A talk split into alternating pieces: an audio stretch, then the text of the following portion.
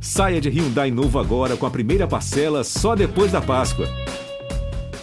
Se o pagode fosse um alimento, ele estaria junto com o arroz e o feijão de todo dia, minha joia. Sobe o som que tá começando a brincadeira.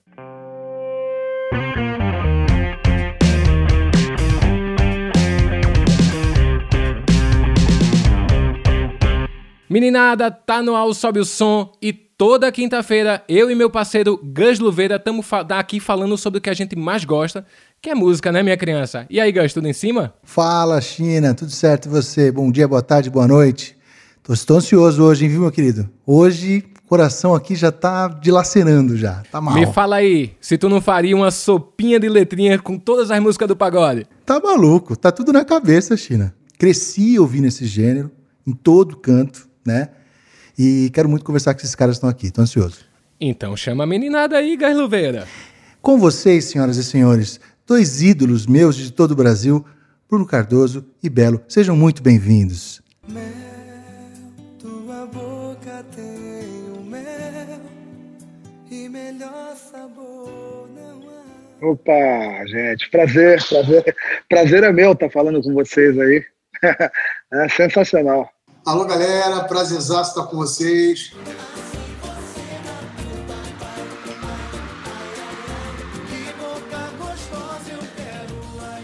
É, feliz de poder trocar uma ideia com, com né, junto com o Bela, que é um amigo de muitos anos, e com vocês poder contar um pouco da nossa caminhada, né, de tudo que a gente vem fazendo, tudo que a gente já fez, né, e tudo que a gente ainda pode fazer juntos, né? Acho que isso vai ser bem legal.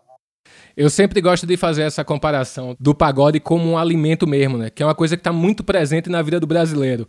Como é que vocês acham que o pagode achou esse cantinho no prato do brasileiro? Belo, você, vou deixar você sempre primeiro que você chegou antes, tá? Vai começar, né, Bruno? Nós somos da mesma época. Né? Respeito, apesar respeito. Que... Não, não, apesar que. Você antes. Apesar que, apesar que, que, como eu falo, né, o Bruno, o Bruno e o próprio Sorriso Maroto são assim, o, os meninos que a gente fala, os meninos do pagode, toda certeza é, que fazem parte. Eu, eu, eu, falo que é da época de 90, mas eles são um pouquinho mais para frente, né? É, é, é, então a gente fala que é os meninos realmente que é o grupo que vem desde aquela época, que está até hoje aí. Eu sempre classifico assim como os resistentes, né? Que a gente é uma forma de resistência também, no nosso gênero musical eu acho que o samba e o pagode, eu que venho fazendo isso há mais de 30 anos, né? Quantas, quantas, quantos shows eu recebi, a, eu falo assim, os meninos do Sorriso Maroto, né? E são uma referência para a juventude hoje do pagode. Eu me sinto lisonjeado estar tanto tempo, né? Fazendo esse ritmo tão contagiante, esse ritmo que é tão brasileiro, né? Esse ritmo que eu, eu sempre falo uma coisa que é, é, é importante. Todo garoto de periferia e de comunidade, é, ou ele quer ser jogador de futebol, ou ele quer ser sambista, quer ser pagodeiro, quer ser músico, quer ser cantor. Eu acho que essa, a nossa referência é, com a música é muito importante. O Brasil é celeiro de grandes artistas, né? E eu, eu tenho uma honra tremenda de fazer parte desse gênero musical, que é do samba e do pagode, e ter pessoas tão talentosas né, que faz, fazem parte também, como o Bruno Cardoso, como vários que fazem parte da, desde a minha época até os dias de hoje. Isso que o Belo falou é, é, é muito legal, porque o, o, Belo, eu já falei isso várias vezes para ele, e, e, vou repetir sempre que puder, porque é, é de muita importância, de muita é, é de um valor intangível para o sorriso maroto. Né? A gente começou no finalzinho dos anos 90. Então, quando a gente se deu conta que a gente tinha um ouvido musical, né, que tinha uma percepção musical, a gente ligava a televisão, a gente ligava o rádio, a gente assistia o Belo na TV, né? a gente assistia as bandas né, que, que se formaram né, no seu período de sucesso dentro da década de 90. Então a gente olhava aquilo e a gente era impactado. Nossa, que legal essa parada. A gente quer fazer isso, que os caras estão fazendo. A gente quer aparecer naquele programa de televisão, a gente quer aparecer naquele show. Eu quero cantar naquele palco, eu quero ouvir as pessoas cantando minha música como cantam as músicas deles. Então foi de uma, de uma, de uma inspiração para nós, né? essa coisa de sonhar, né? de poder sonhar e, e ralar, cair na estrada, começar a, a se experimentar musicalmente. Né? O Belo, dentro do, do, do na época, e mesmo após o Soweto, a referência continuou muito latente dentro do, trabalho do Soweto, assim como como outros da, da, daquela fase. Isso não distante dos, dos mais antigos, né? dos, dos bambas que a gente chama, né? né? Foram de Quital, Zeca, Beth, enfim, toda essa turma que foi é, meio que formada dentro ali do, do pagode do, do cacique. Então, assim, é, tudo isso para o sorriso hoje, acredito que seja um legado que vai permanecer por muitos e muitas gerações, muitos anos e muitas gerações, que são as referências é, que são descendentes né, do, daquele primeiro movimento que vem de quase 100 anos atrás, onde tudo começou, né, e vem se formando gerações e gerações. Né? Eu já sou uma geração que vem depois do Belo. Né? Depois de mim já tem, já tem uma outra, que tem o Ferrugem, que tem o Dilcinho, o Mumuzinho, né? e daqui a pouquinho já tem uma outra molecada que vão se formar porque ouviram esses caras e, e, o Ferrugem vai falar que ouviu o Sorriso, o Dilcinho fala que, que ouviu o Belo e a gente vai replicando né, essa, essa cadeia né, que é de, de de gerações, gerações e formações, né? O que é que tem no pagode que ele atinge tantas classes sociais, velho? Até maluco que gosta de rock, velho. Toca tipo um raça negra, o cara bate um pezinho ali. O que é que tem? Porque não é só porque vocês dois são bonitos, né, velho? Alguma coisa tem aí, velho. difícil falar, é difícil pra gente, como do gênero, não sei se o Belo tá se sentindo assim, mas é difícil pra gente do gênero afirmar qual é o, né, o ponto que contagia todo mundo, mas eu acho que o, o todo brasileiro ele tem um, pouco de pagodeiro, ele tem um pouco de sambista, é igual futebol, né? Tá muito no DNA da gente. Cara. A gente já, já cresce, cara. O presente, os primeiros presentes, pode ter certeza que vir uma bola no meio da, da brincadeira. Assim.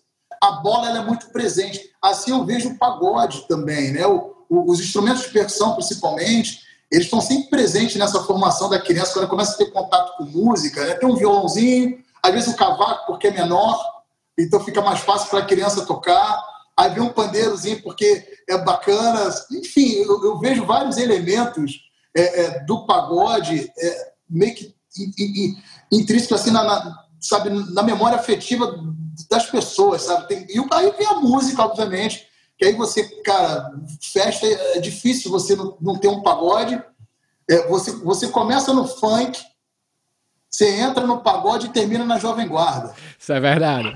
é isso aí. aí eu, eu cresci ouvindo, eu sou um pouquinho mais velho que o Bruno, não tanto, tá, gente? Mas sou um pouquinho mais velho que o Bruno. e é o seguinte, eu cresci ouvindo essa coisa do país, do samba e do futebol. Minha família é de Minas Gerais, minha mãe ouvia muita Clara Nunes e tal, e tendei sempre pro samba. E quando você fala dessa coisa, ah, por que, que a gente pega tanta. Eu acho que o sorriso e o belo, desde a época do Soweto, a gente. A forma de cantar, de, de interpretar, ela é uma coisa muito importante também dentro da canção e do gênero e do ritmo. E, e, nós falamos de amor. Sorriso é um grupo que fala muito de amor. Sim. O Belo e o Soeto é um grupo que também fala muito de amor. E quando você fala de amor, você vai diretamente ao coração. Né? Se você pegar os gêneros musicais, eu acho, é uma, isso é uma, é uma convicção minha que eu tenho de 30 anos de trabalho. Quando você fala de amor, quando você fala das coisas né, do, do, cotidiano tá, e tudo mais, está tá falando das coisas do coração. Então eu acho que isso, e o samba é um ritmo extremamente contagiante, porque não ouve um pandeiro começa a sambar, começa a dançar, tal e tudo mais, não é isso? Totalmente. E eu, você falou da, da região periférica, onde, onde as pessoas se identificam, Belo, no começo. Eu nasci na periferia de São sim, Paulo, sim. na Vila Brasilândia. Nasci ouvindo pagode, rap.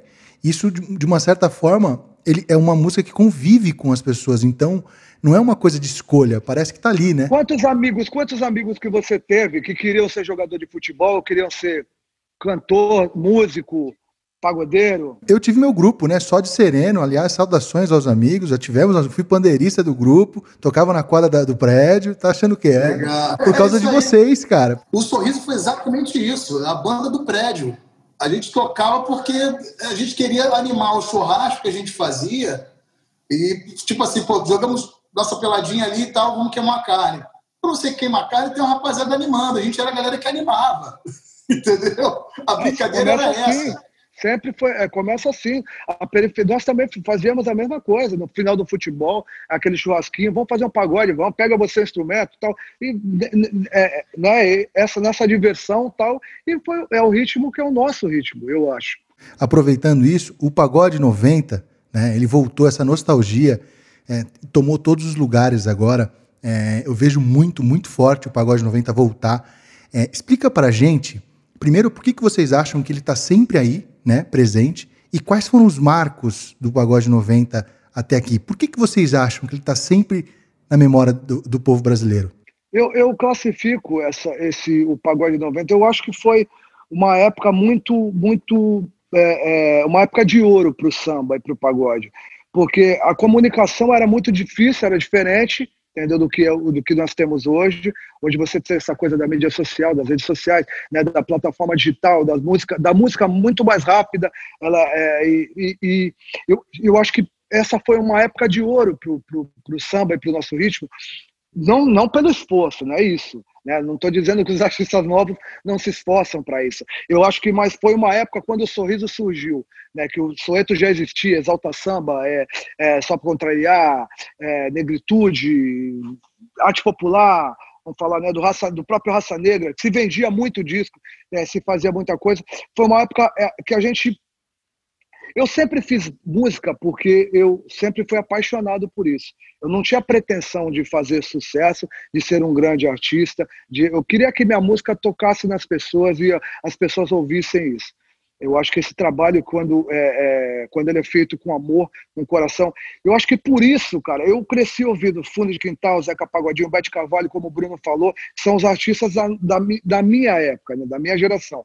São os ídolos da minha geração. Depois passam a geração do Belo, que é essa geração de 90, depois você vê a geração do Sorriso, agora você pega o Ferrugem, o Mozinho, o Dicinho, e, e, e sempre cantando essas coisas do pagode 90. Então foi uma época que foi muito marcante do samba. Se vendia muito disco, se fazia muito show. É, é foi, foi uma época que o, o samba entrou com muita força é, é, é na televisão, no rádio. É, eu acho que tirou um pouco dessa estigma, né, de, que o samba era uma coisa só da comunidade, era uma coisa só da, da periferia, né? Então, o, o, Raça Negra, o próprio Só para Contrariar, abriu as portas para que a gente tivesse uma visibilidade também maior, né? Que as pessoas comece, comece, começassem a olhar, cara, muito maneiro, esse ritmo é gostoso, oh, é legal, é musical, é harmônico, tal. Eu acho que por isso que a gente consegue ficar, eu, eu digo, né? Eu falo, o sorriso, o Péricles, né? E nós temos vários artistas assim. Eu falo, nós somos os resistentes. É até uma coisa engraçada. Não, eu, eu falo isso sempre, Bruno. Eu brinco, né? Eu, sempre quando eu tô com o Bruno, que eu tô, que eu tô com, com o Pericão, eu falo, nós somos os resistentes. Os resistentes, porque nós, nós estamos numa época, cara, que com certeza, eu, eu, posso dizer isso de coração. As coisas eram muito mais difíceis, tá? Muito mais muito mais difícil, até para se gravar, para masterizar, para mixar, para colocar na rádio, para fazer uma TV, para botar, botar na mídia. Hoje você, eu, eu gravo uma música agora com o Bruno, quando eu faço seis horas da tarde eu estou no mundo inteiro. Eu lanço essa música no mundo inteiro. Todo mundo vai me ouvir no Japão, na China, no, nos Estados Unidos, qualquer lugar do mundo.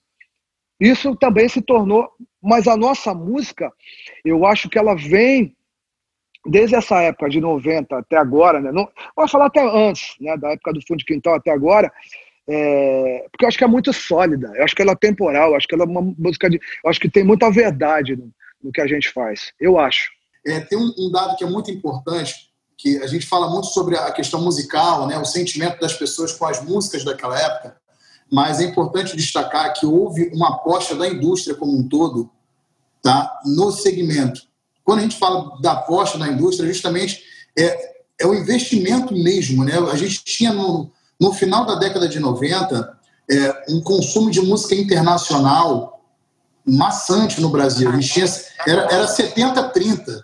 Era 70% de internacional, 30% música nacional, mas não é música nacional, não era o samba, não. Era todo mundo que cantava em português. A galera se estapeando aí para conseguir um espaço no rádio, na TV. Era muito difícil. Quando o, o Raça Negra, principalmente o Raça Negra, é, emplacou, né, que a gente chama é, é, o, o, samba pop, né, quando a gente fala pop, é porque ele vem de um movimento que não, ele, ele, não saiu do cacique, né, ele não veio é, oriundo ali do, né, do, do, dos pagodes. O Raça Negra já tinha uma outra concepção. Os caras já cantavam de terno, já fazia dancinha para um lado para o outro, era saxofone, era tecladeira tocando. Isso mudou o comportamento. Era um tipo de letra de amor totalmente diferente do que a, a galera do, do, do, do cacique fazia, né? do, do que a galera de São Paulo também, do Ipiranga, fazia. Então, assim, aquilo mudou totalmente o olhar da indústria para o samba. Opa, o que, que, é isso que está rolando? E o Raça Negra foi um dos maiores vendedores de disco até hoje, inclusive. Da história. do Raça Negra é assustador. Os caras vendiam 3 milhões em uma semana. É, da história musical, da história. Da, da história musical, musical exatamente. É, é, assustador. E o Raça Negra ele começou a puxar justamente essa corda do, do, da geração 90 e a indústria entendeu que era importante ter mais artistas do segmento para fazer uma cena, né? O famoso movimento. A gente fala assim, precisa do movimento, precisa do movimento. O Raça Negra sozinho não, não ia sustentar brigar contra uma indústria que olhava para o internacional e colocava 70% de música internacional rádio, e o Raça Negra sozinho ter que medir força. Não tinha como. É necessário ter o Só para Contrariar, é necessário ter o Soueto, o Exalta Samba, o Negritude Júnior, que é cara metade, arte popular. E muitos vieram, mas de uma forma muito consistente, que é o, é o grande barato da geração 90, a personalidade musical e a diversidade musical que tinham esses artistas. O, o jeito do Belo cantar, o musical do Soweto era uma coisa, o musical do Arte Popular era, era outra, o musical do Negritude outra. era outro, Raça Negra outro negócio, era muito diversificado, é mó barato. Essa essência do, dos anos 90 que eu, eu bato palma que tanto me influenciou. Então, eu, eu, eu acredito muito é, é, esse sucesso e essa nostalgia que a gente tem, por isso que é, tem essa coisa praticamente eterna, temporal do, da geração 90, é a diversidade musical e qualidade que todos esses artistas tinham, junto com um apoio muito grande da indústria. A indústria realmente apostou, como acontece hoje com o sertanejo. É a mesma é, coisa, a indústria olha é para o sertanejo, ela vê retorno para fazer altos investimentos, por isso que você fica assim, meu irmão, sertanejo não vai acabar nunca? Não vai, porque ele é rentável para a indústria e o, e, o, e, o, e o próprio artístico do, do sertanejo, eles são extremamente é, capazes de se se renovar. Multifacetar dentro do, do, negócio, sabe? Eles tomaram vir com uma, uma coisa nova. Isso é muito legal. Vocês tiveram que mudar muito o estilo de vocês por causa da indústria? Sim e não.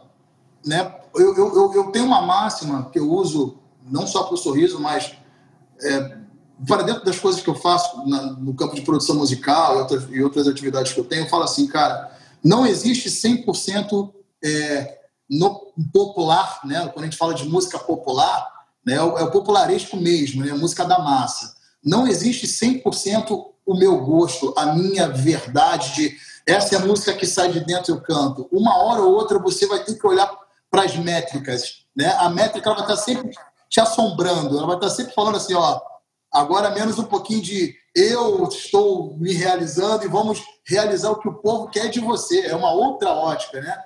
Né? A galera né, de, de, de, outros segmentos, alguns segmentos, tem um, é, um, pouco, muito mais até do que, do que os gêneros populares, realmente daquele, daquele, daquela coisa que vem de dentro, né? A minha verdade, é a minha poesia, é a minha viagem, né? E, e, e o público respeita e compra isso. Nos, nas músicas de massa, é um pouco mais. Você tem que fazer uns, umas concessões. É, tem que fazer, tem que jogar para lá, jogar para cá, tem que, ter, tem que pesar na balança, porque é o mercado, você vive disso. Eu acho que a consistência, essa coisa do pagode 90, nós tínhamos muita liberdade de fazer o que a gente gostava, o que a gente amava e ser autêntico de todas as formas. Até porque era uma coisa que estava começando. Até o mercado estava entendendo aquilo ali, né? O mercado estava entendendo. Para você entender aquilo, ou como é que é, como o Bruno falou, os caras do Raça Negra, caraca, que, que som diferente, esses caras fazendo um som assim, pô, mas é legal e tá, o pessoal está consumindo. Aí veio, a, a indústria veio né, investindo nisso, mas cada um com a sua autenticidade. Ah, não, eu, eu, não, eu não preciso pegar o Soeto e fazer o Soeto um raça negra. Eu não preciso pegar o Negritude e fazer o Negritude só para contrariar. Não o negritude, a levada do negritude é essa. Vamos introduzir isso. O Soeto é isso, vamos introduzir isso. Exalta tem isso aqui, dois cantores, papapá, bibibi, vamos introduzir isso. O Raça Negra. Então, isso te dava uma liberdade muito maior de você ser muito mais. Hoje, você acompanha o mercado. O que o Bruno falou é, é, é real. Você tem que estar se renovando, está se renovando a todo momento. Você tem que estar lá, vendo lá na frente. O que que os caras estão fazendo? Ah, o cara dá uma suposição. Ah, o cara está fazendo trap com samba. Ah, foi legal. Juventude está consumindo. Vamos fazer? Vamos. O Bruno tem essa concepção. Vamos fazer, vamos fazer uma mistura. Vamos pegar aqui, vamos fazer uma mistura de ritmo. O Brasil é, é cheio disso. Quantas vezes você vê sertanejo misturando com pagode, pagode misturando com forró, forró com rap, rap com você, né? Aproveitando esse monte de fit que a gente vê por aí, vocês acham que em algum momento é, perde um pouco da personalidade? Porque, por exemplo, em alguns casos a gente às vezes não sabe nem de quem é a música. Tem três, quatro artistas envolvidos, a gente fala, caramba, de quem que é essa música? Vocês acham que isso, de uma certa forma, empresta credibilidade né, de públicos, mas vocês acham que em algum momento isso atrapalha também se exagerar? Então, é uma discussão boa essa, porque a gente está vivendo isso. O resultado disso a longo prazo ninguém sabe. Na verdade, o que a gente está fazendo, o que a gente está fazendo é, é, nada mais é que uma estratégia para driblar e conseguir ter números, algoritmos. Então, beleza, é legal o, o fit, é legal as parcerias, eu, eu adoro. Eu lembro quando, quando eu comecei a, a, a gravar né, profissionalmente, eu ficava louco para chegar um convite, porque eu queria me misturar com as pessoas, eu queria trocar com as pessoas. Só que é o seguinte, existe uma diferença grande do fit antigo para o fit agora. Né? Nós é, eu estou pegando essa temos, referência de agora. É, do comercial e do, e do, do conceitual, sonho, né? vamos dizer assim. Exatamente. Ah, não tô, é nem conceitual. Eu acho que essa coisa do, do da realização. Da realização. Isso, a realização. Isso, isso aí, a satisfação pessoal, né? De você misturar dois artistas, né? Então, ou mais artistas. Mas o ponto que eu estou falando é, é, quando você começa a fazer essas misturas tão inusitadas, ela não, ela não é somente uma questão de afinidade musical, ela tem muito de estratégia numeral. Você está fazendo cruzamentos para você atingir números novos, você tirar o teto do seu número. Né? Então, quando você vê um feat de, sei lá, Sorriso Maroto e Belo cantando com Jorge Mateus e Lesha, exemplo, fiz uma, um combo aqui pode ter certeza que é para um cruzamento de informações de público, né? É você, é você fazer uma transição do, do artista que não teria acesso àquele X público, ele passar a ter por causa do contato com aquele artista. Então, ele tem muito disso. A afinidade musical, ela de vez em quando fica para depois, que era o que, o que eu queria ter na minha época, né? O meu sonho, pô, eu quero cantar com aquele cara porque eu acho que eu tenho tudo a ver com aquele cara.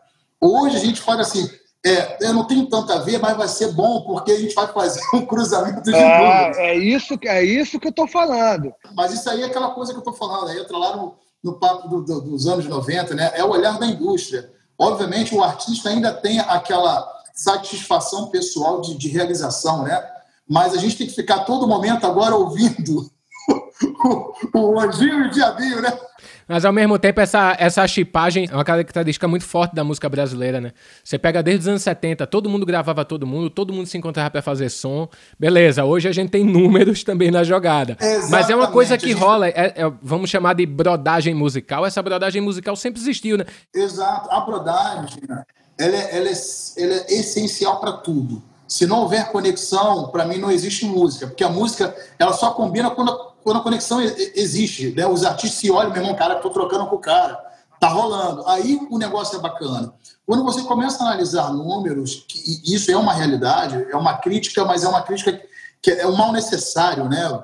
É, é, é uma crítica meio complexa de se entender, porque parece que a gente está metendo malha no sistema e não, porque não, a gente não, se beneficia não, dele, né? A gente que faz música popular. A gente precisa a gente, dele, né? A gente precisa estar tá acompanhando esse número. A gente não pode, não, eu não quero fazer, você vai ser esquecido. Você vai ser engolido pela máquina. Ah, rapidamente. Você não existe mais. Um abraço.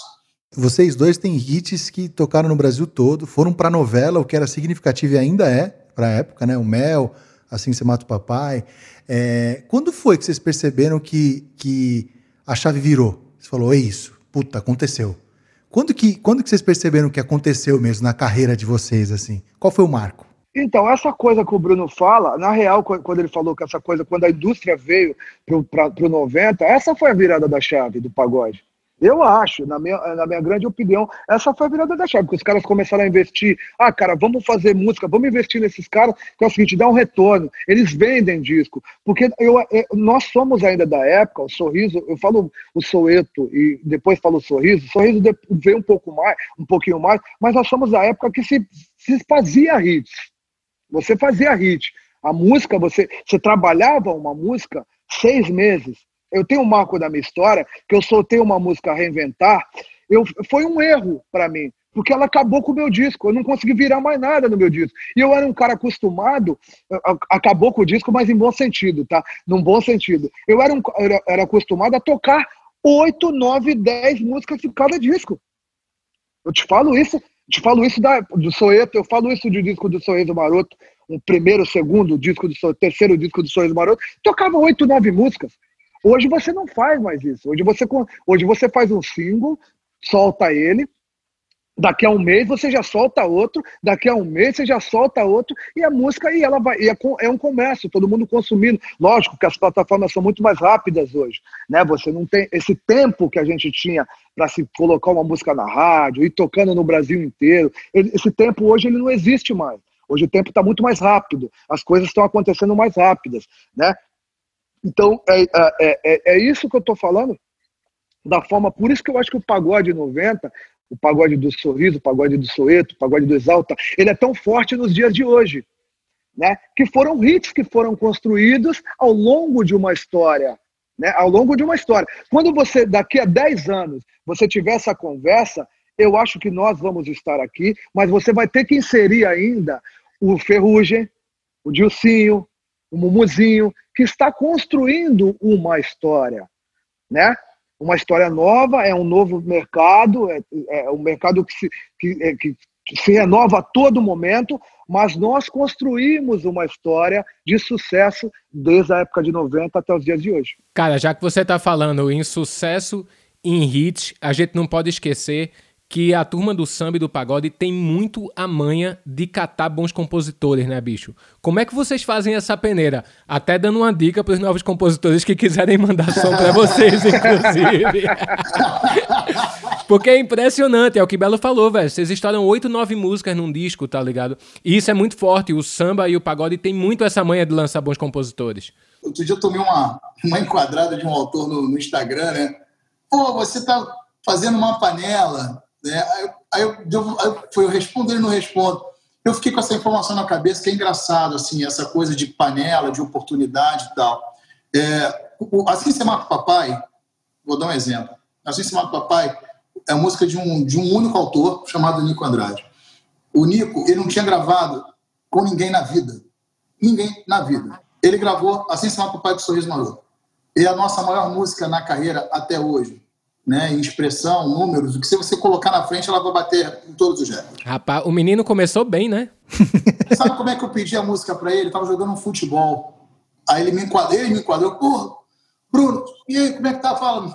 Pô, cara, então, sabe que você tá escolhendo repertório, o que, que você precisa? Pô, preciso disso, disso, disso, disso. Anota um e-mail aí.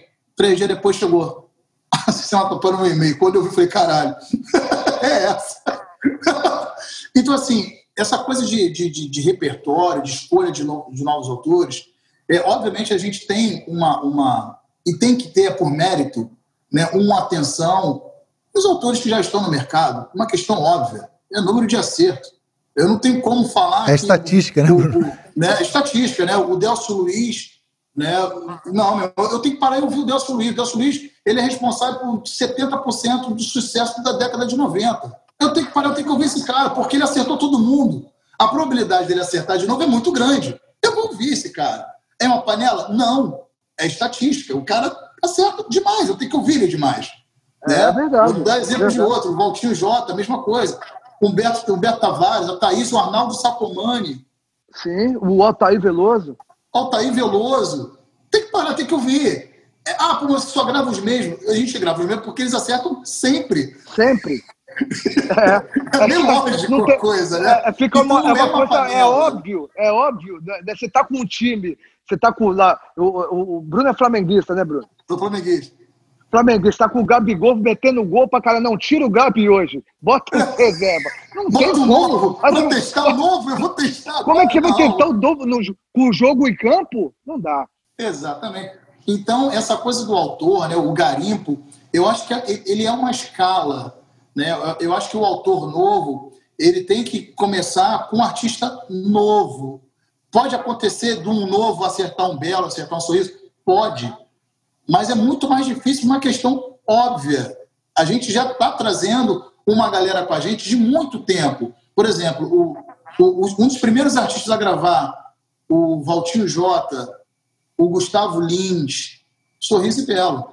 Então, assim, para eles chegarem onde estão hoje, eles pegaram a gente lá no começo. É uma relação que se cria de confiança, né? Você já liga para o autor, o autor já sabe mais ou menos o que, você gosta de cantar, o que você gosta de fazer. Você já começa a criar uma confiança. O Humberto Tavares, a mesma coisa, que tem com a gente, né? O Belo grava muito o Betinho. Então, assim, você cria uma sintonia. Então, os, os compositores novos, é importante eles come, começarem olhando para a base, né? igual o futebol, fazendo analogia com o futebol. Você não tem como chegar no profissional e ganhar a vaga de titular do Gabigol se você não passar pela base, entrar um jogo e, porra, joguei bem 15 minutos, joguei bem meia hora, marquei um gol. Uma boa, uma boa analogia, uma ótima analogia. Agora, fala uma coisa. Já pintou uma música que vocês descartaram e ela acabou virando um sucesso na voz de alguém? Já. Já várias. Essa música mesmo, o, o, o Nico foi. O Nico via no meu futebol, você lembra, né? No teu futebol, isso aí mandava muitas músicas para mim. Aí quando eu ouvi essa música, quando eu ouvi a Irmã do Papai, ele, eu tinha, eu acho que essa música, ele fez encomenda para mim, falou, pô, tô mandando pro sorriso.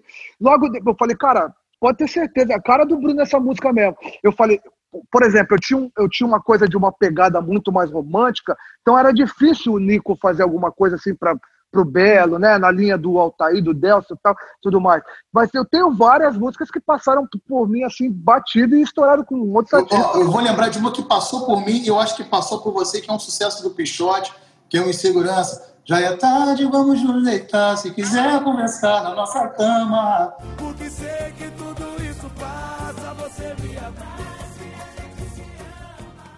Eu acho que eu gravei segurança, eu acho que eu cheguei a gravar. Teve uma música que passou por mim, cara, que, eu, que, que vocês gravaram, que eu falei, caraca, fenômeno. E eu, e eu falei, cara, essa música, foda, eu, eu acho que se eu tivesse gravado seria um sucesso também. Mas ficou maravilhosa da forma de vocês. Aquela música do, do Rafa, que é uma música, uma das que eu mais gosto de vocês, cara. Lembra pra mim essa música do Rafa? Meu adeus. Ah, por favor, não tem por que agir assim. Nada disso vai mudar o que aconteceu. Eu sempre te avisei. Venho desde o início aceitando os teus defeitos. Linda, mas sensacional, olha só. É o que eu tô falando. E é um compositor, e a gente pode ter que lembrar isso também. É um compositor que teve oportunidade dentro do Belo dentro do Sorriso e dentro do Exalta Samba. Começou, agora, né, tem alguns anos atrás, o Rafa Brito, né? hoje muita gente grava ele, então essa coisa de não, não dar oportunidades aos, aos compositores novos, isso é uma coisa, é meia... Os compositores novos estão fazendo muito sucesso hoje com o Sorriso, com o Ferrugem, com o Dilcinho, com o Belo, mas lógico que a gente tem os nossos os nossos coringas, né, cara? O meu último, meu último grande single, vou colocar assim, o 50 vezes, é a música de um compositor novo, que é o Rafa Lucas. Ele nunca tinha gravado um disco, uma música de pagode. Ele é filho do Kleber Lucas, né, do pastor Kleber Lucas, nunca tinha se aventurado em música secular, começou a compor, conheci o Rafa, gravei o cara e a música foi de trabalho um grande sucesso. É muito difícil porque tem que bater muita coisa para funcionar, né? É, a música é, ela é, é, Tem, que, tem que sair de vocês de uma maneira muito verdadeira. Então, cara, não, não necessariamente tá, isso está em cima de um compositor, mas do que ele diz, de como ele disse, isso tem a ver com vocês. É difícil. Bom, meninada, vamos partir para o primeiro quadro desse programa. Porque essa parte de vocês tudo bonito aí e tal e fazendo sucesso, isso a gente vê no Faustão já, minha joia. A gente vai pro quem vê close não vê corre.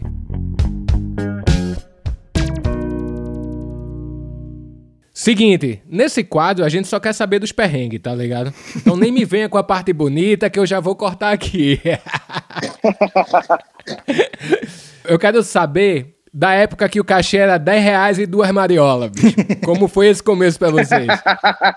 eu sou da época do X Músico. Você tocava a noite inteira, eu tocava no Birus Bar, a noite inteira com o, nosso, o nosso querido produtor, o Prateado, o Rick Lobisomem, o próprio Biro né, o Biro do Cavaco. A gente tocava a noite inteira, cara. Não era uma sessão, era três entradas. No final a gente tomava uma sopa e, e era um misto quente, que era o X músico, que a gente comia. Tinha uma fatia só de, de queijo. Era um de pão, cada um, né?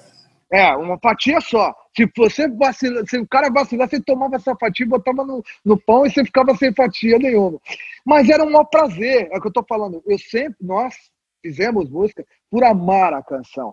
É, hoje, vou te falar que a coisa fica até diferente porque você faz. Hoje você, você pensa no lá na frente. Hoje você, você se torna, o mercado ele faz muito produto. Entendeu? O cara fala, pô, eu vou investir nisso porque ele vai me dar um retorno de tanto ali na frente. A minha época e a do Bruno também, que é a época do Exalta, do Catinguele.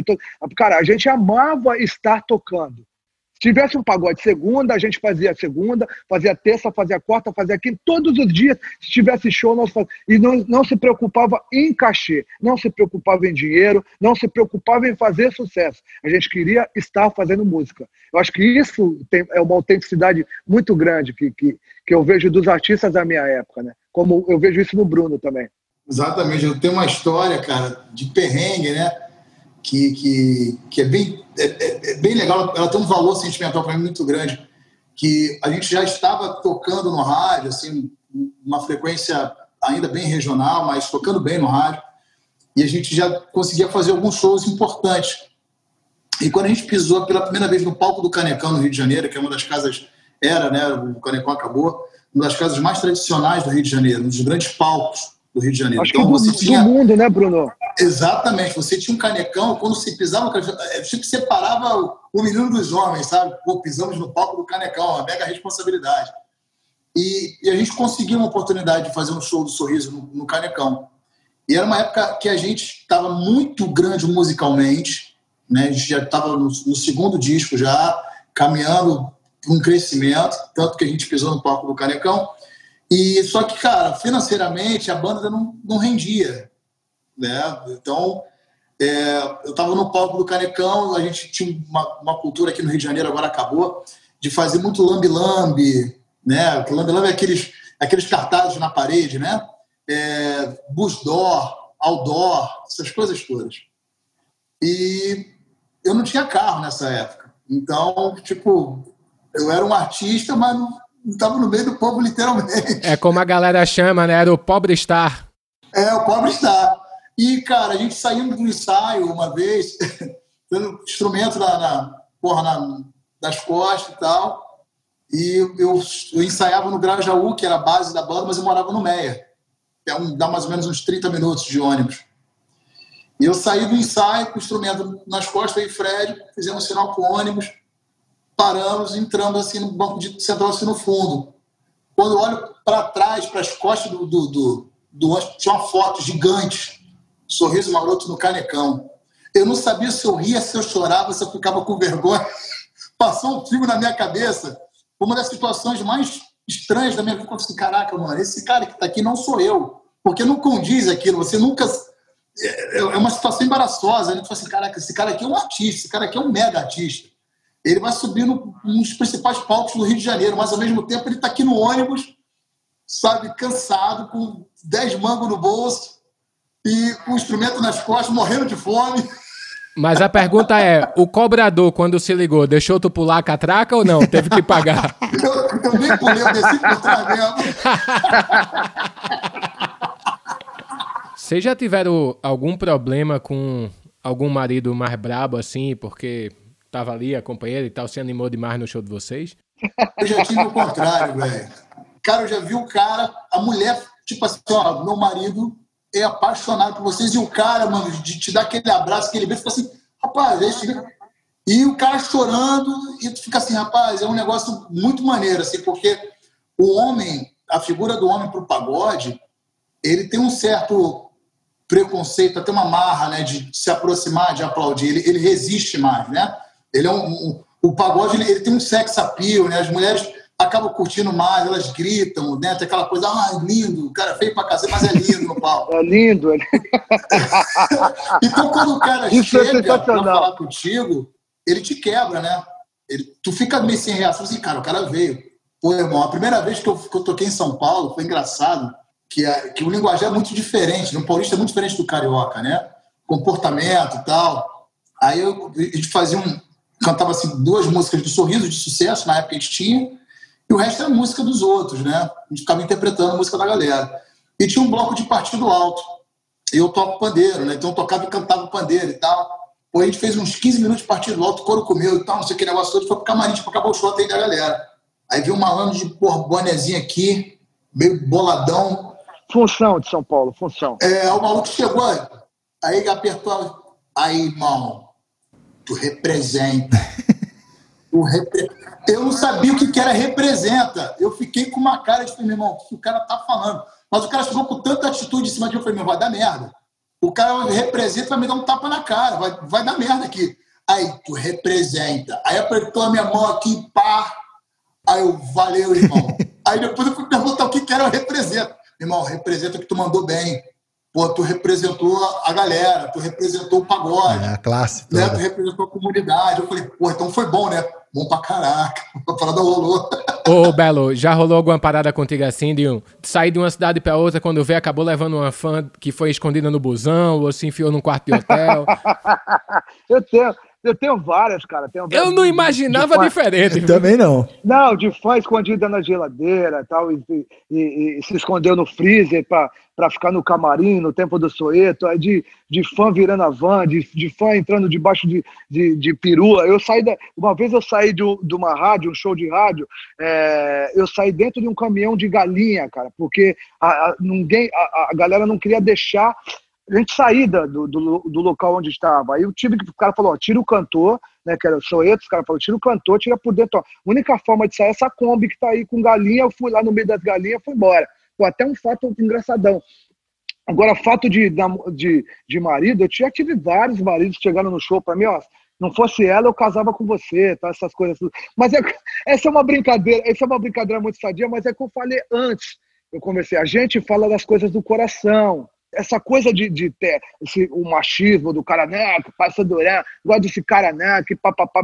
Depois o cara converte isso, ele fala que nada. O amor de fã é muito diferente do amor de. Totalmente de, diferente. Totalmente diferente, é uma coisa. E daqui a pouco o cara começa a falar: pô, minha mulher gosta tanto desse cara, por que, que minha mulher é apaixonada por esse cara? Esse cara lourinho, feio pra caramba, que tem dente quebrado, caramba.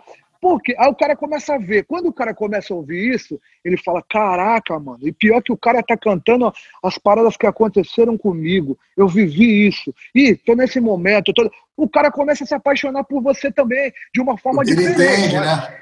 É, ele começa a entender e se apaixonar por você.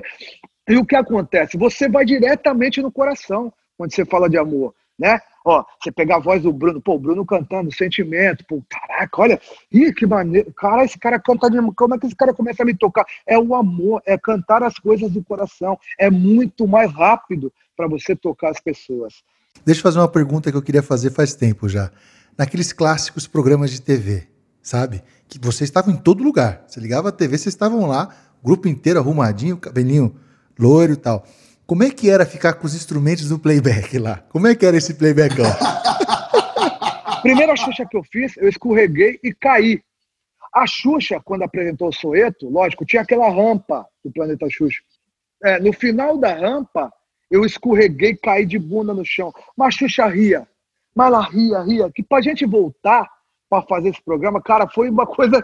Tipo assim, a Xuxa não conseguia mais olhar pra minha cara. Ela, começou, ela fez a entrevista assim, ó. porque falando do Soeto tal, mas ela não olhava mais para mim, porque foi muito engraçado, foi. Você imagina, eu já tava assim, cara, primeira vez na Xuxa, a Xuxa era, uma, era um ídolo meu de infância também. Né? Eu vi muita Xuxa na televisão, na periferia. Eu ligava a televisão e assistia a Xuxa. Você imagina eu vou fazer a Xuxa, eu caio na frente da Xuxa. A Marlene, volta! Volta lá, programa, Marlene, volta lá, voltamos. Quando a gente voltou, cara, a Xuxa não conseguia mais falar comigo. Eu querendo falar com a Xuxa aqui, a Xuxa aqui, ó. Ela, é, mas os vocês saíram da onde? Zona Sul de São Paulo. Cara, para mim aquilo foi extremamente constrangedor, mas eu passei já muitos, muitos, tem muitos perrengues. É por isso que vi as dancinhas, as dancinhas do sorriso, as dancinhas do soeto. Era uma forma de você ficar igual um parado ali. Imagina o cantor com o microfone parado, dublando. É muito ruim, cara. Quando aparece, a gente tem um programa de TV para fazer playback. Ah, e as danças eram horríveis, né, Bruno? É, porra, cara, gente chegou, eu, tenho, eu tenho uns arquivos, eu tenho uns arquivos que eu, que eu, eu, eu, tento esconder. Porque quando a gente começou, a gente tinha, o Belo vai lembrar essa época aí, a gente tinha o, o, Que Loucura. Tinha, fazia a dancinha. Aí, rapaz, escuta essa, mano. Porra, aí o Cris, Belo conhece o Cris, é um dos integrantes do Sorriso. Mó maluco. E, porra, mais engraçado. Cara, aí ele viu. Aí ele viu, pô, que loucura dançando, ele achou uma barata. Pô, os caras dançam diferente. Cara, ele inventou a coreografia. Aí ele foi para um programa, aí ele foi pro programa de televisão. Aí eu tô dançando, né, aqui, Coração Deserto, Belo. É essa eu, eu dessa dança. que bate machucando aqui no fundo do meu peito, aí dançando aqui. Aí tem uma hora que eu tento expulsar da minha vida e não tem jeito. A gente fazia um movimento que todo mundo descia. A gente fazia assim, né, meio que se ajoelhava. Rapaz, era engraçado porque o câmera, ele tá aqui, né? Ele tá te filmando aqui. De repente a gente descia, a gente saía da câmera. Aí o cara, aí tu viu o, o câmera tentando te achar depois, né? O câmera te buscando na tela. A gente sem noção nenhuma, a gente foi vendo vídeo, gente. E outra coisa, se você analisar, o que que tinha a ver essa baixada? Nada a ver, irmão. Não tinha nada a ver. Nada eu, a ver. Eu, sabia, eu, tinha, eu tinha certeza disso. Porque o Soeto fazia. O Soeto tinha aquele momento, vem me beijar. O que, que é isso aqui, vem me beijar? Eu falava, pô, depois quando eu comecei, eu quero tanto te amar, fazia. Eu falei, cara, era uma loucura, meu velho. Na moral, meu aí nessas horas que eu vejo que a nossa geração, meu irmão, é muito maneiro. É ouro! Ah, Lembra muito que eu bom, falei, pô, é época ouro, Bruno? É o que eu disse lá no começo, cara. É nossa, a nossa história é sensacional. Outro dia eu encontrei o Ferrugem fazendo é, dancinha, tipo, lembrando o que o Soeto fazia, aquelas, aqueles passezinhos, tá ligado? Tipo, é, vem me beijar. Lembra que vocês faziam esse bagulho? Eu falei, cara, os caras lembram disso. Quero tanto te amar. É muito bom, velho. Era muito. Falei, cara, que, vocês não sabem o quanto a gente era ridículo. Mas era muito maneiro. Pra gente que tava escutando pro fã, era um sucesso. A gente imitava, cara. Passava no, passava no programa e imitava certinho. Era uma. Gans, fale por você, viu? Essa parte do imitar aí, que esse Não, passinho imitar- realmente Ô, eu China, não você não vai acabar. não. Vou te falar. Você com certeza dançou na. Ele, o ba, é, baiano, né? Eu, pernambucano. Pernambucano, com certeza. Ele não dançava soeto, mas dançava na boquinha da garrafa. Dançava. Aí você me pegou. Aí você me pegou. Tá vendo? Tá Em algum é que- momento ele tá segurou vendo? o Alguma dancinha teve, né, velho? Algum momento você segurou o tchan, passou debaixo da cordinha. Em algum momento eu queria ser. Porra, eu queria mandar um jacaré ali, velho. Certeza. Seguinte, vocês falaram muito dessa geração 90 e tal. Enquanto vocês estavam ta- falando, eu tava pensando assim que sempre foi. Eu só vi bandas masculinas aparecendo nesse momento. Nos anos 70 e 80, você teve Clara Nunes, que vocês já citaram, Alcione, Beth Carvalho, Eliana Pittman, um monte de, de cantoras que traziam o samba no gogó. Nesse pagode 90, eu não me lembro de nenhuma, cara. Se vocês lembrarem, por favor, me ajudem. Era uma exigência do mercado ou realmente não tinha mina fazendo esse pagode? Eu lembro, na, na, na, na época de da geração 90, a gente tinha a Adriana Ribeiro,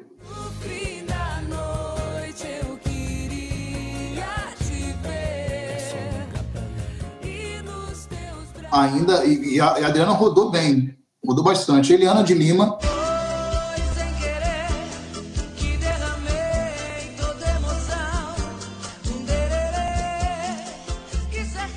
que apesar de ser mais velha né, do, do- do que a faixa etária da, da turma que estava, ela era uma artista considerada nova, mas eu, eu, eu, eu não me recordo realmente de ter um volume, né, uma cena feminina atuante ali na, na, na, na década de 90 e nem nos anos 2000. porque não existe muitas mulheres inseridas no samba e no pagode. Né? A, a, a Ludmilla fez agora um, um- um disco de, de pagode, acho que vai registrar isso em DVD, não sei.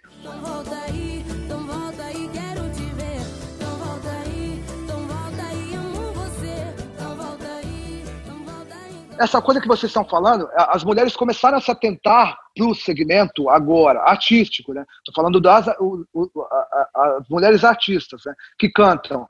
É, eu acho que vai ser um, um novo momento também para o samba e para o pagode. Acho que pode ser uma nova era do- do- das mulheres no pagode. Meninada, é o seguinte, a gente sabe que a internet é um grande tribunal, por isso que a gente criou um quadro chamado Hate que Vem para o Bem.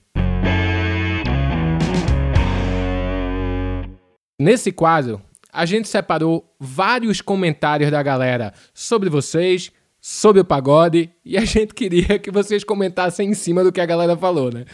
Vai, Gus, começa aí a brincadeira. Primeiro falou assim: padrão de beleza pra mim é a pessoa gostar de sorriso maroto, cerveja e churrasco.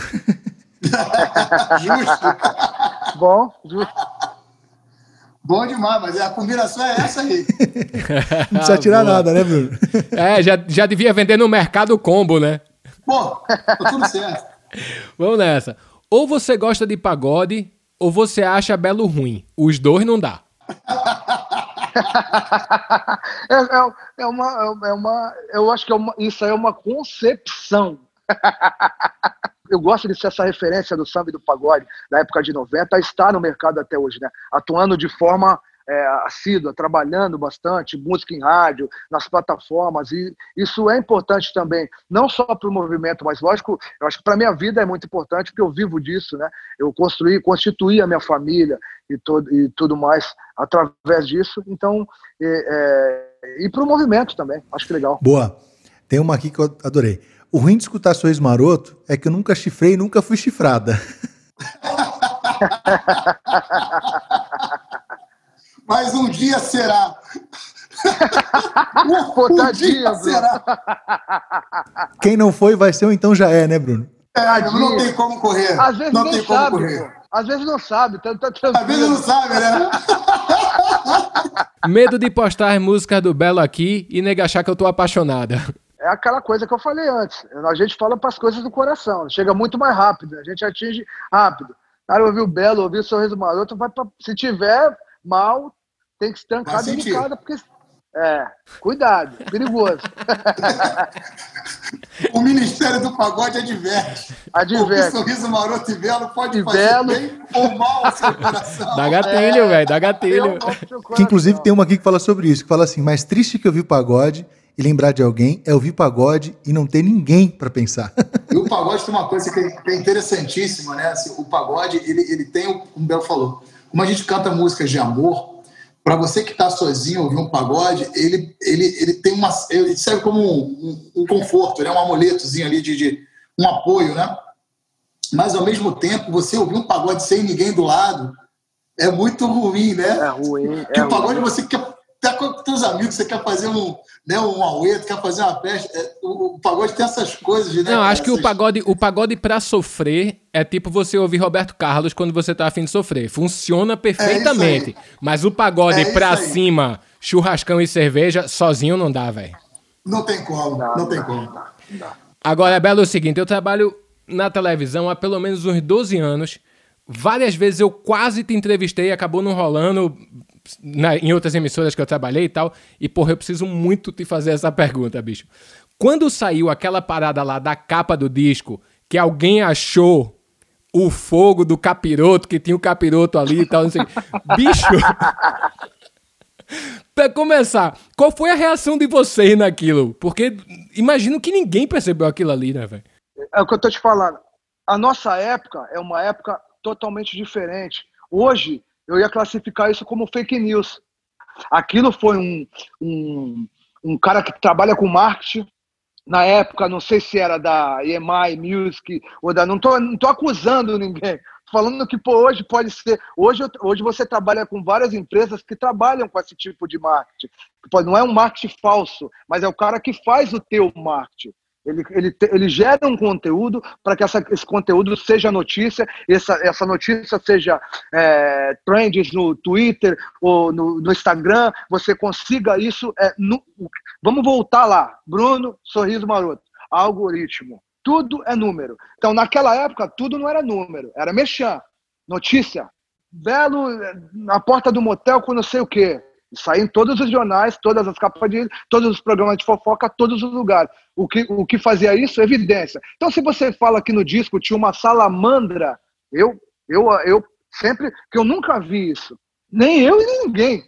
É igual rodar o disco de Xuxa ao contrário, né? É, exatamente. Vamos falar a verdade, quantos discos a Xuxa vendeu nessa brincadeira? Não que não tem, não, por, não nada a ver com talento, não estou falando sobre isso. Não é sobre isso que nós estamos falando. Nós estamos falando da notícia, nós estamos falando do jogo de, do jogo de marketing, né? Que é isso, é muito importante. Mas, ô Belo, depois que alguém falou que tinha lá uma imagem, tu olhou e achou, ou tu até hoje tá procurando o capiroto naquele Ninguém, eu disco? até hoje procurando essa imagem, eu, o presidente da gravadora, o diretor, todo mundo. Mas Eu não sei se isso. Eu não, não vou falar que isso vendeu mais disco, mas isso fez com que gerasse uma notícia e gerasse uma atenção maior para aquele disco. Gerou pra caramba. Pô, gerou sensacional. Pra Meu próximo disco eu vou contratar esse cara que fez sua capa aí pra ver se ele me ajuda. Mas hoje os caras fazem muito mais fácil isso, cara. A gente teve que criar um quadro aqui nesse programa porque todo mundo do Multishow quer participar de algum jeito do Sobe o Som. Por isso a gente vai agora com contato imediato.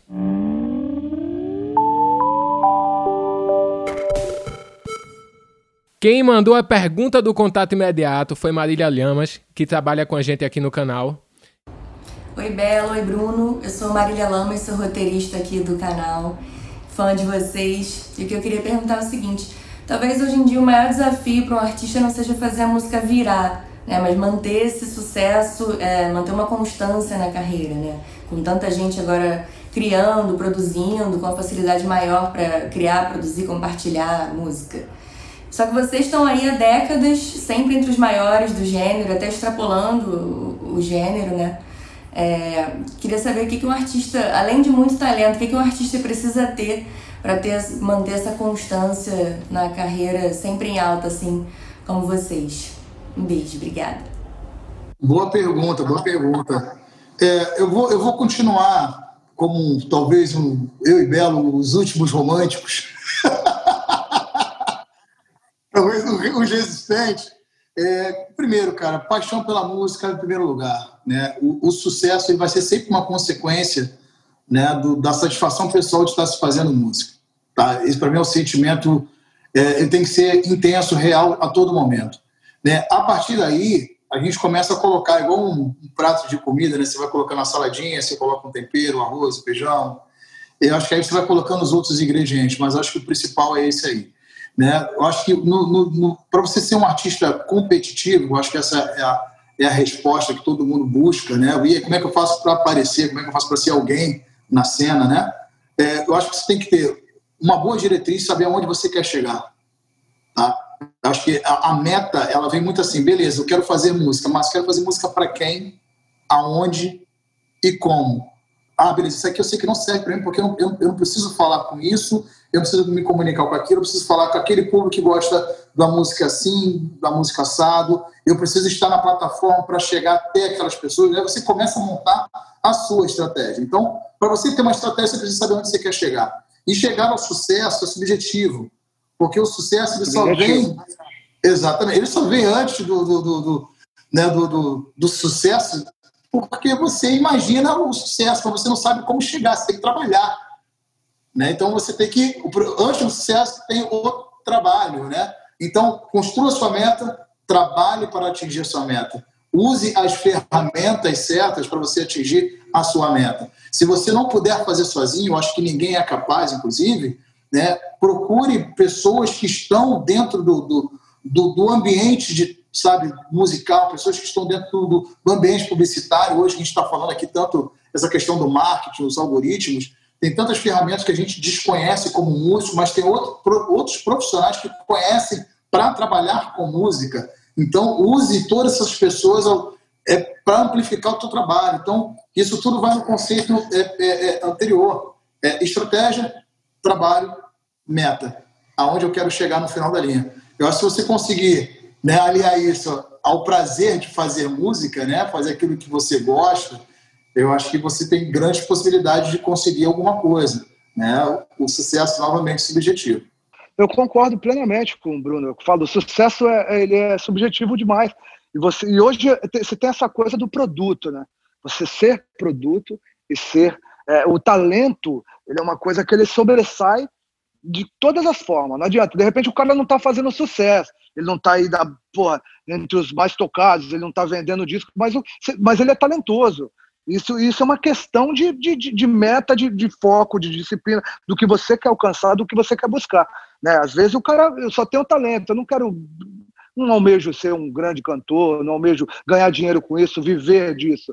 É que hoje existe esse mercado de ser, você é, investir e, e, buscar lá na frente, é, fazer uma, uma forma desse trabalho que eu estou falando, um trabalho de marketing, um trabalho de, de produção musical, um trabalho de música, é, mas essa coisa do, do, do, da música ser verdade é uma coisa que a gente vem desde essa época. Quando eu falo os existentes, eu, eu sempre forço nisso, né?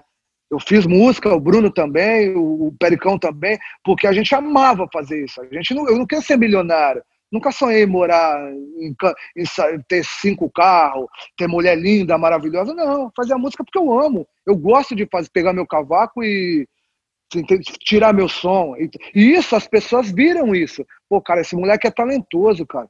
Ele canta bem, ele canta no ritmo, ele canta a melodia dele, a forma dele interpretar. Que bonito isso, bom. E começaram a curtir essa, essa coisa sua. Então, o talento, ele está em você, ele nasce em você. Ninguém, ninguém constrói talento. Ninguém, você, não, você não compra escola. É, igual, é a mesma coisa jogador de futebol. O cara nasce com aquilo, velho. Não adianta você botar o cara na escolinha do Neymar, na escolinha do Marcelinho Carioca, no Robinho, ensinar o moleque a fitar e tudo mais. Isso não quer dizer que ele será um grande jogador.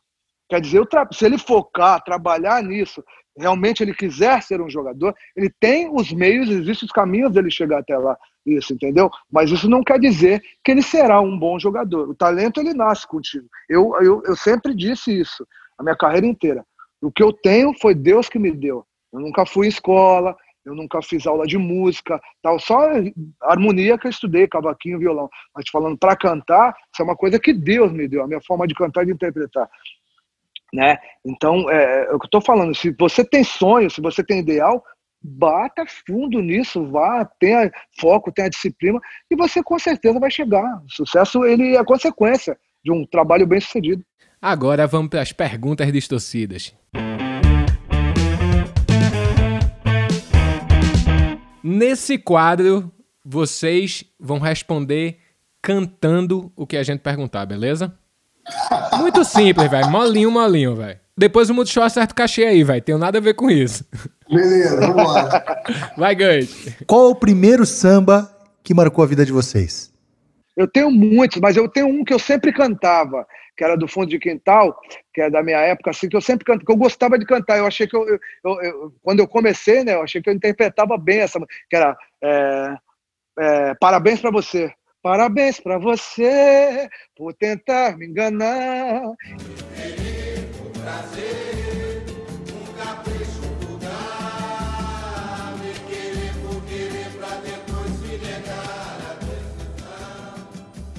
Que a minha, a minha obsessão por, por, por, por pagode começou através do fundo de quintal. E uma música que marcou muito que é O que eu quero mesmo é ter você pra mim, ser o berço dessa fonte de amor. Tão clara, sonho acordado em tê-la em meus braços, pra abrandar os anseios. Meninada, vamos lá. Um pagode bom pra chorar. Todos os sorrisos marotos. Ah, do sorriso? Pô, Catimbá, bateu saudade. Lembrei do tempo em que a gente se amou. Era verdade, eu nunca percebi, não dei valor. Agora entendo, porque você não quer voltar a... E um pagode bom pra dar risada. Um pagode bom pra sorrir. Molejo, né? Cara, eu vivi uma das experiências mais legais do planeta, que, que era o molejo. Era, não, é um molejo. É um molejo, né? O É um molejo. Dá uma palhinha aí, Bruno. engraçado, né, cara? É bom pra cá. Você quer samba com uma samba diferente. Me diga onde você vai, que eu vou varrendo. Me diga onde você vai, que eu vou varrendo. Vou varrendo, vou varrendo,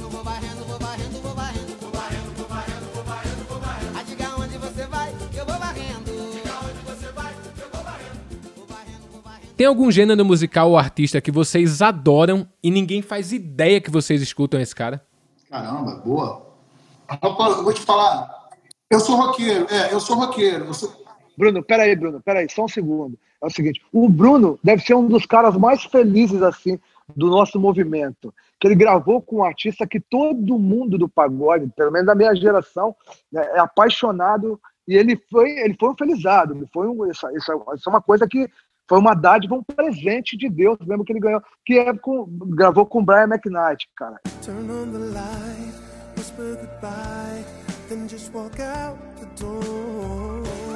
Do as I told you to, whatever you might do, say you don't want me to. É verdade. Cara, É verdade. Isso o Bruno foi lá, representou a gente, cantou com o cara, representou o nosso gênero, representou o nosso, o nosso segmento de verdade e foi sensacional. E a gente, nós, nós estamos ouvindo esses caras como o, Stevie Wonder, Michael Jackson, todos essas, esses caras do, do black music, né, é, americano, há muitos anos. né? A gente vem, vem trazendo essas influências para o samba e para o pagode, na forma de, de- quando entrou os teclados, cantar, de a guitarra, é, de arranjar, quando entrou os teclados, a guitarra, as cordas tá, e tudo mais, essas coisas, essa influência muito dessa música romântica americana pro, pro samba e pro pagode, né? A minha forma de cantar, de interpretar é assim. A forma do Bruno também é essa. E o Bruno teve essa felicidade de gravar com o cara, cantar com o cara. Que demais, velho. Agora, ô Bruno, fala uma coisa. Você acabou de dizer que era roqueiro, velho. Eu fiquei com essa informação no pé da orelha aqui. Rapaz, eu, eu- eu sou uma metamorfose ambulante,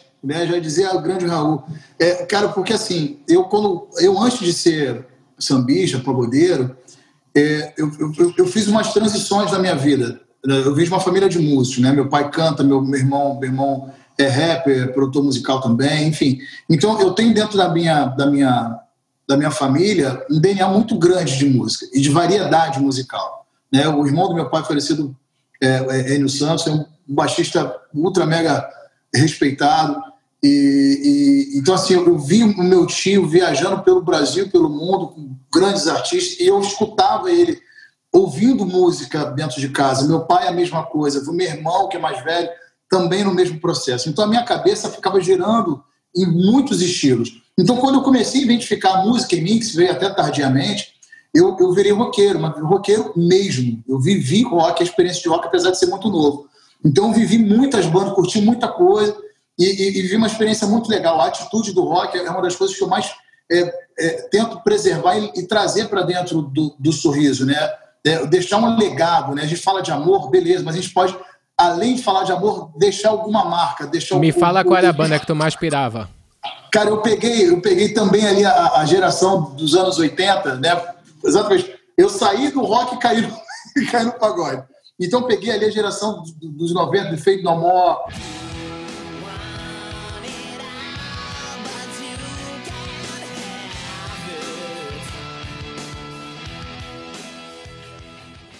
Guns N' Roses, Scorpions, Metallica. Cara, eu peguei, eu peguei muita gente ali, o próprio Iron Maiden.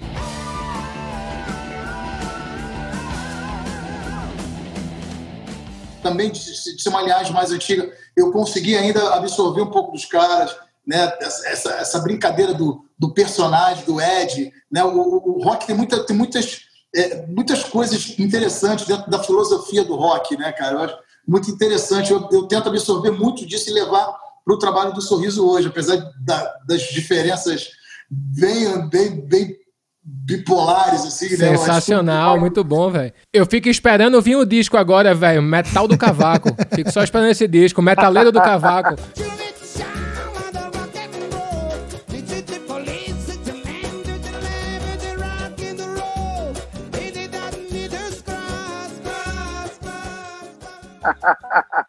Tu tem um som também assim, Belo? Uma parada que ninguém faz ideia que tu pira. Eu sou de uma família que o meu pai ele era músico sertanejo.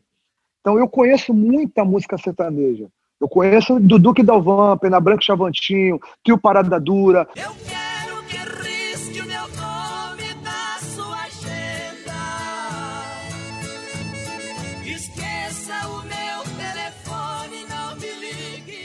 é, Tonico Tinoco, é, essas coisas de. Cara, as irmãs Galvão.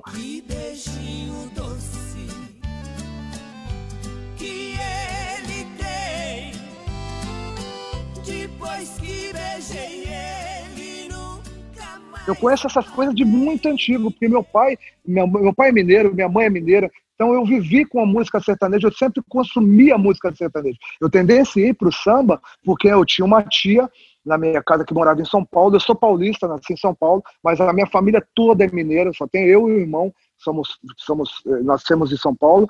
É, então eu, eu, eu sempre ouvindo essa coisa de música sertaneja. Meu pai acordava às três horas da manhã com o rádio do Zebetio, ele conhece o Zebetio, com certeza.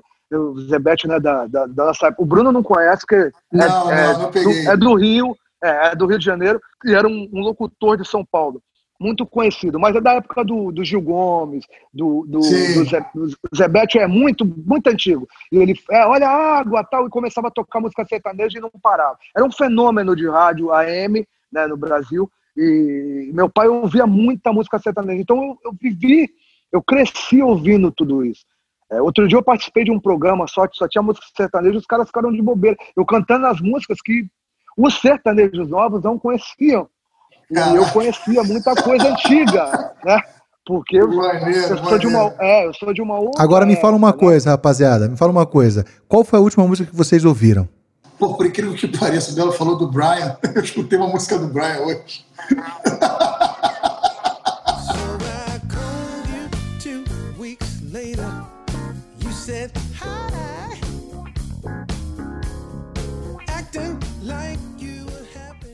Eu escutei Milton, Milton Nascimento.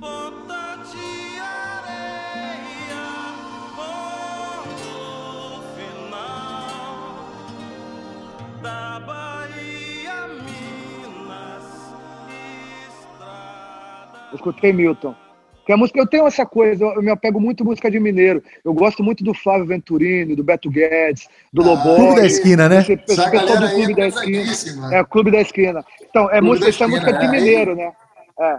Isso é música de mineiro. Então, eu gosto muito desse, desse, desse, desse- desse- eu acho que esse, esse- essa fase da MPB, ela tem, ela tem, ela, como o Bruno acabou de dizer do rock and roll, ela tem muita atitude. Eles foram muito é, pontuais, eles fizeram um marco na história da música, né? Esses caras, cara, eles foram muito, eles faziam música por política, eles faziam música por diversidade, eles faziam a música do feminismo, eles faziam música de todos os movimentos. Os caras se- eh, realmente, eles tinham uma ação muito grande em tudo, né? Eles se movimentavam em tudo, né, cara? Na política, na, na- na- na- né? Em todos os contextos, a música estava encaixada. É diferente, ó, como como a gente está dizendo. Hoje a música, ela realmente ela é um produto, né? Ela é um, um mercado hoje, fonográfico hoje, é, é um mercado muito diferente, né, cara? Bom, meninada, o programa tá chegando a fim. Queria dizer que foi um prazer incrível trocar essa ideia com vocês. Só não foi melhor porque eu não tô aqui tomando uma com vocês em volta da mesa.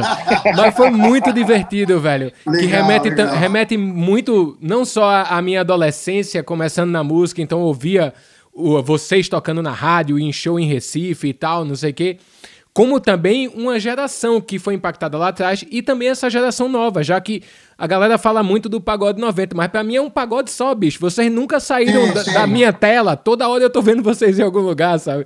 Então, muito obrigado pelo papo, galera, pelo tempo dispensado. Uma delícia de conversa, valeu. Queria também agradecer do fundo do coração, cara, porque eu sou um grande fã de vocês. Como eu disse, cresci na periferia de São Paulo ouvindo vocês. Para mim é uma, uma honra estar aqui falando com vocês dois, uma referência máxima para mim. Lembrando vocês que esse programa é uma união do Multishow com Fome de Música. Fome de Música é um projeto incrível que objetiva acabar com a fome do país através de uma tecnologia social. Então vocês estão ajudando a gente também. Então eu queria só agradecer, agradecer a todo mundo que está ouvindo. Obrigado. Tô, tô anestesiado, China. Obrigado. Maneiro, Eu que agradeço, ó. Eu agradeço a vocês, com certeza. Foi um- uma delícia aqui ter participado. É, cara, deixar um beijo muito grande aí e expressar todo o meu amor, todo o meu carinho, todo o meu respeito pelo Bruno.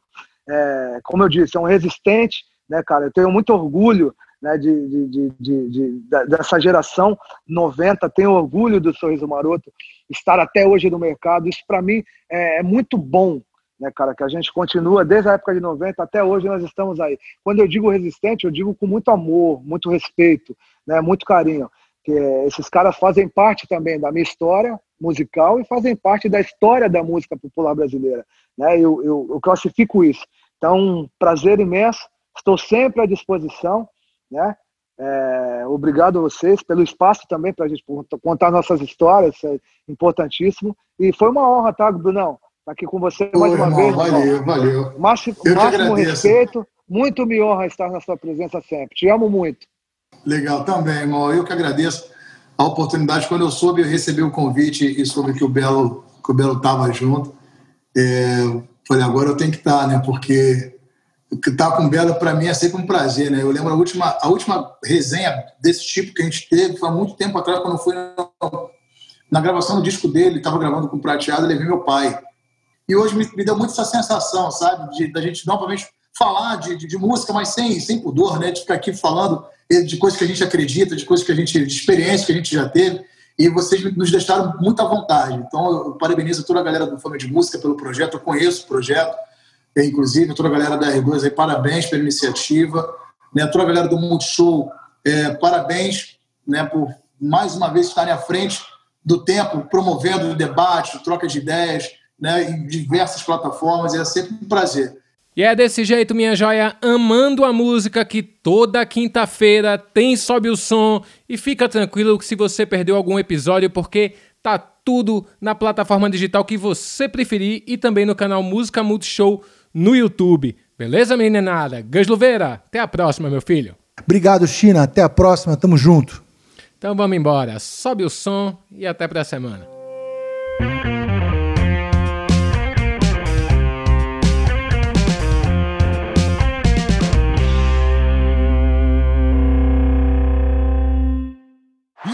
Com vocês a equipe que faz o podcast Sobe o Som. Apresentação: China e Gasluveira. Roteiro: Amanda Lopes e Fred Rocha. Direção: Beatriz Rosa. Essa é fera, hein, Macedo? Esta é fera. Produção: Fred Rocha. Trilha original: Entropia e Entalpia. Gravação, edição e finalização de áudio: China e Entropia. Finalização YouTube: Gabriel Fonseca. Planejamento: Luiz Aizumi. Comunicação e redes, Renan Valverde. Coordenação de marketing Multishow, Helena Daibert. Coordenação de projetos digitais Multishow, Tiago Gautier. Realização, Multishow e Fome de Música. Gravado remotamente no estúdio Pedra 11 em São Paulo. Multishow!